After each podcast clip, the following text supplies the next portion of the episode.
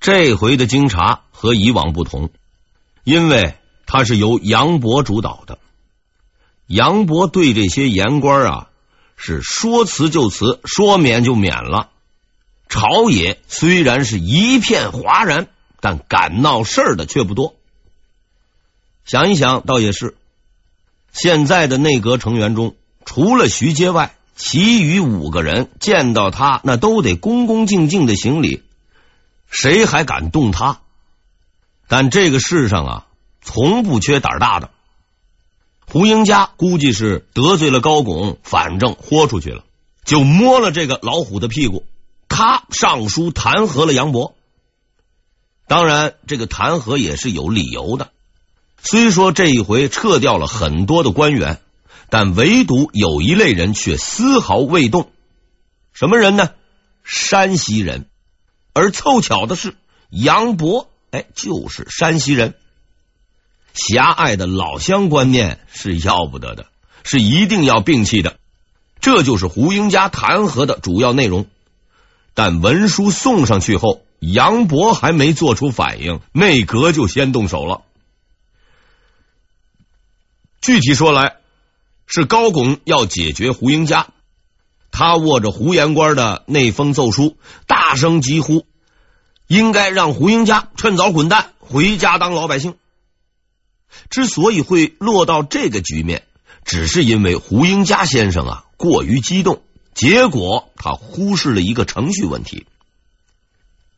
京察的主办单位是吏部和督察院，而作为给事中，也是要参与其中的。胡英家全程办理了此事，却一言不发。现在经查结束了才来告状，你早干嘛去了？高拱等这个机会，那已经等很久了。他辞颜厉色，一边骂胡英家，还一边斜眼瞟这个徐阶，那意思是你你能拿我怎么样？郭璞呢，也趁机凑了回热闹，跟着嚷起来，要严惩胡英家。像徐阶这种老江湖，自然是不吃眼前亏的。如果再闹下去，就要骂到自己的头上来了。所以呀、啊，他腰一弯，就是打了个滚儿。那好吧，我也同意。高拱啊，这可是你自找的，不用我动手，自然有人收拾你。事实说明。高拱兄还真是天真了点儿，他万万想不到处罚令下达之日，就是他倒霉之时。自打胡英家要贬官的传言由路边社传出去之后，高拱就没有消停过。京城里面大大小小的言官已经动员起来，胡英家替我们说话。既然高大人要他下课，我们就要高大人下台。最先跳出来的是给事中辛自修、御史陈连芳，他们分别弹劾高拱滥用职权、压制言官等罪名。但是高拱不愧为老牌政治家，轻而易举便一一的化解。然而，当听说另一位言官准备出场弹劾时，高拱却顿时感到了末日的来临。这个人的名字叫欧阳一敬。欧阳一敬，嘉靖三十八年的进士，给事中从七品。这是一份并不起眼的履历，但只要看看他的弹劾成绩，你就会发现他的可怕。嘉靖年间，他弹劾太常少卿靳英怀。靳英怀罢官，接着他弹劾礼部尚书董奋，董奋罢官。后来他调任兵科给事中，弹劾广西总兵，也就是广西的军区司令恭顺侯吴继觉，吴继觉罢官。也正是因为这位仁兄的遗状，饱经磨难的于大猷大侠才得以接替此位。光荣退休。三个月后，欧阳一静弹劾陕西总督陈其学、巡抚戴才，陈其学代才罢官。如果你觉得他已经很有胆、很敢谈的话，那我建议啊，你还是接着往下听，因为他还曾经弹劾以下这些人，排名不分先后：英国公张龙、山西总兵董一奎、浙江总兵刘显、锦衣卫都督李龙等等等等等等等等。所谓英国公。就是跟随永乐皇帝朱棣打天下的那位张玉的后代，那可是最高公爵，世袭罔替。山西总兵和浙江总兵那都是省军区司令员，而李龙都督那是特务头子。弹劾结果，以上官员除英国公张荣外，全部罢官。总而言之。在欧阳一静不到十年的弹劾生涯中，倒在他脚下的三品以上部级文武官员合计超过二十人，并负侯爵一人，伯爵两人。当我看到这份成绩单的时候，总会不禁感叹：原来骂人那也是有天才的。好了，现在骂神出马。自然不同凡响。欧阳一静实在是彪悍的紧，不但弹劾高拱，还捎带了杨博，并大大夸赞了高拱的奸恶水平，说他呀比历史上的著名奸臣蔡京还要奸。在弹章的最后，他还表现了有难同当的高尚品质。胡英家弹劾的事情，我事前就知道了。你们要处罚胡英家，就先处罚我吧。这一回高拱扛不住了，还没等他开始反击，另一个人却蹦了出来。此人就是他的学生齐康。这个齐康啊，也是御史，老师吃了亏，同行的情谊也就顾不上了。他立马就站出来，先骂欧阳一静，再骂徐阶。但是事实证明，骂架和打架的道理大致相同，人多打人少才能打赢。齐御史刚出头就被欧阳一静方面的口水彻底淹没，而徐阶兄也不甘示弱，趁你病，嘿嘿，我要你命，还找来了几个六部官员。大家一起去踩高拱，这一下是再也扛不住喽。隆庆元年，屁股还没坐热的高学士主动提出辞职回家。一个月后，他的同乡好友郭璞也退了休。徐阶，算你狠，我们走着瞧。就这样，徐阶轻而易举的获得了胜利。这也只能怪高拱兄不自量力。徐首府久经考验，当年孤身一人尚且敢跟杨松对干，如今天下在握，皇帝都不好使，何况你高学士？内阁里你排老几？高拱走了，最伤心的人是皇帝，但他也无能为力，因为他说了不算。此时的徐阶已经比皇帝还皇帝了，隆庆被他抓在手里，动弹不得。皇帝说：“中秋节到了，咱们摆个宴席庆祝一下。”徐阶说：“铺张浪费，你就不要办了。”那好，我听你的。不久之后，皇帝又说。我这么多年一直待在北京，想要出去转转。徐阶说了一大堆话，概括起来两个字儿：不行。隆庆终于出离愤怒了，我爹还不敢这么管我呢，你凭什么？一气之下，他毅然收拾行李，还是去了。虽然这次英雄的举动为他赢得了一次自助游的机会，但长此以往怎么得了？高拱走了，身边连个出主意的人都没有。就在皇帝大人苦苦思索对策的时候，一件出乎他意料的事情发生了。徐阶致仕了，他放弃了首辅的位置，打好包裹，准备回松江老家。这在当年算是一件奇闻。要知道，以徐首辅的地位和威望，想干多久就干多久，想灭谁就灭谁，完全是天下无敌的状态。所谓金盆洗手、激流勇退，那只是一个遥远的童话。然而，童话确实成为了现实，原因也十分简单：疲惫以及欣慰。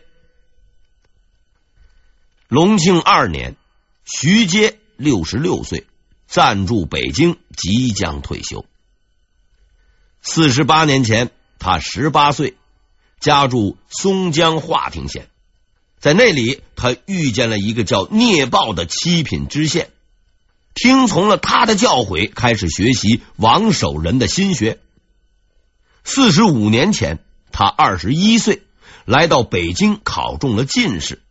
在大明门前，他见到了首辅杨廷和，听到了他高声的预言：“此子之功名，必不在我辈之下。”三十八年前，他二十八岁。面对首辅张聪的怒吼，他从容不迫的这样回答：“我从未曾依附于你。”然后他前途尽毁，家破人亡，被发配蛮荒之地。在那里，他第一次见识了这个世界的黑暗与残忍。二十年前，他四十六岁，看着自己的老师夏言被人杀死。不发一言，因为他已经了解了这个世界的规则。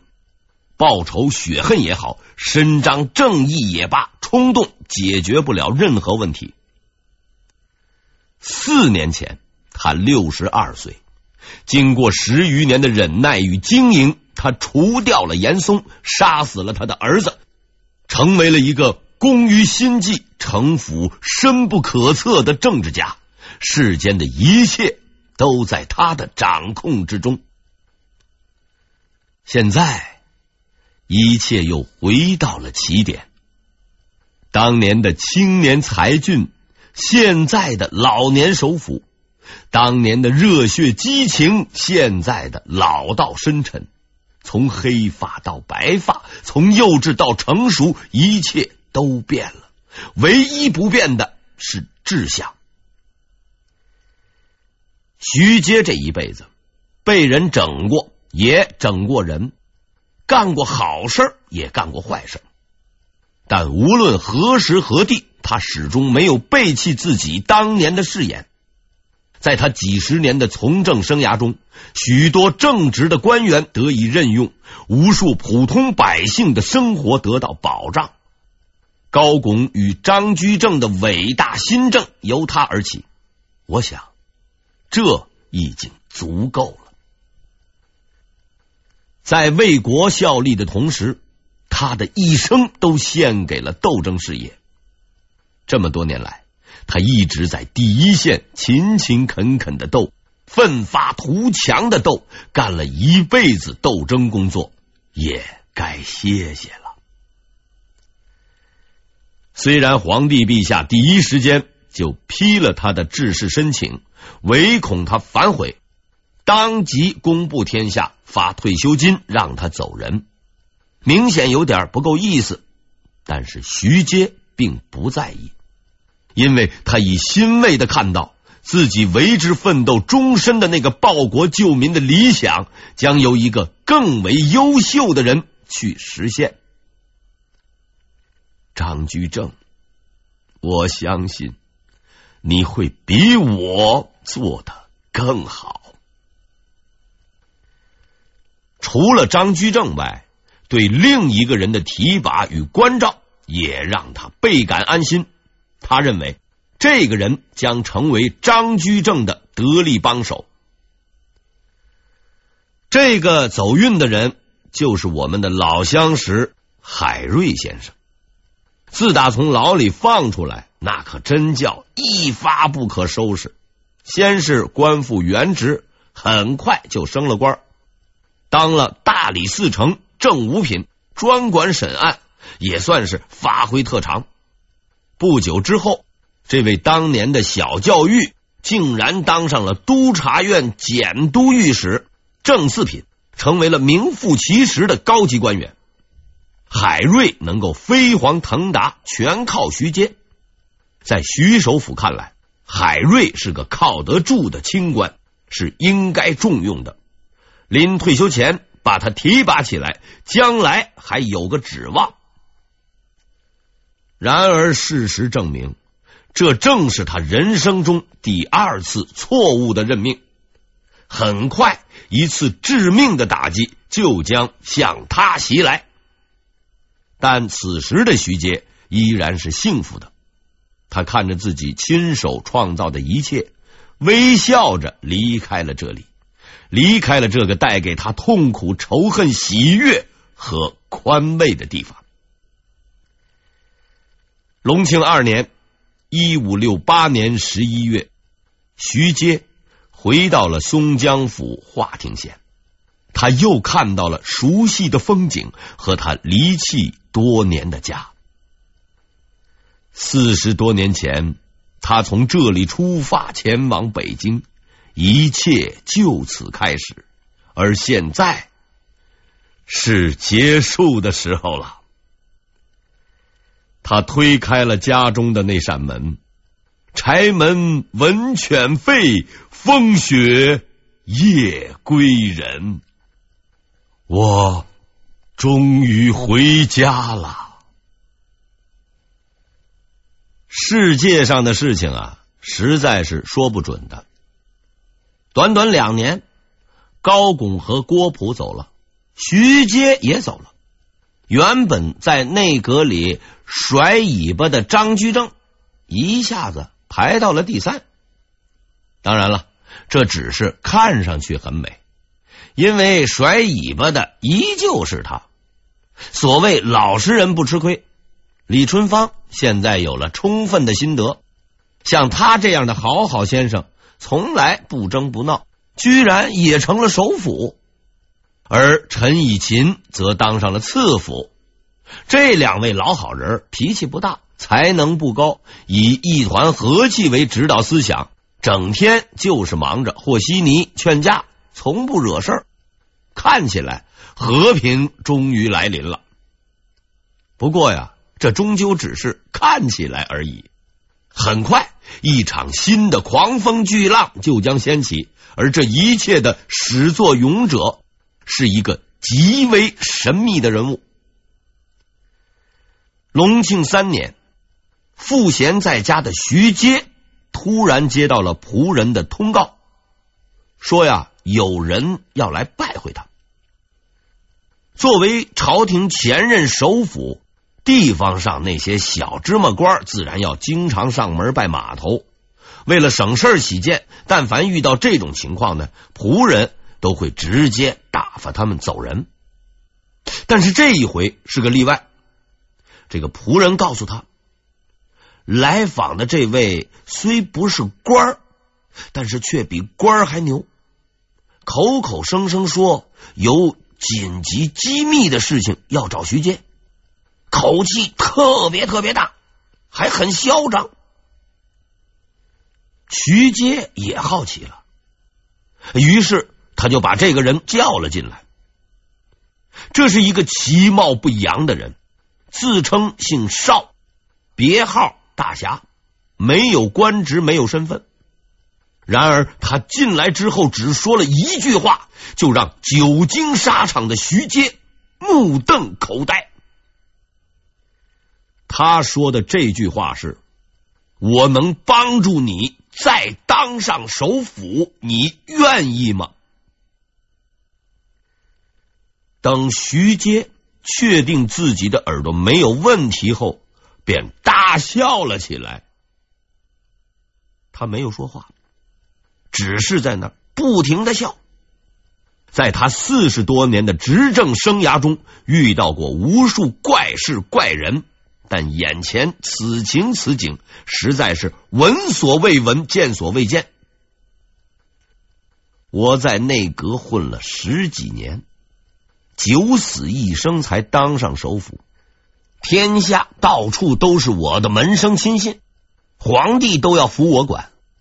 你既无官职，也无名望，也就算个二流子，还竟然要扶持我当首辅，差点笑岔气儿的徐阶挥了挥手，让人把眼前这个不知天高地厚的家伙赶了出去。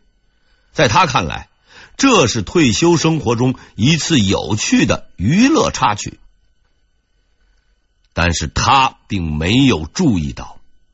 在他放声大笑之时，这位邵大侠并没有丝毫惊慌与尴尬，在他的眼中只有两种情绪在闪动：失望以及仇恨。被赶出了徐家之后，他立刻调转了方向，前往另一个地方——河南。在那里，他将会见第二个人，并兑现自己的诺言。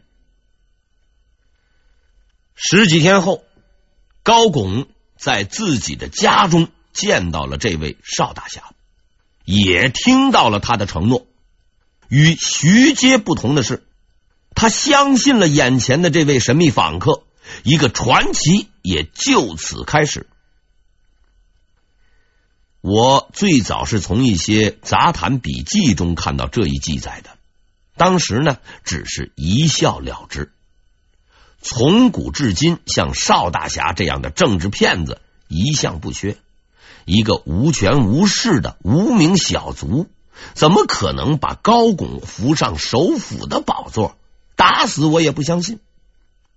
然而我没有被打死，所以我信了。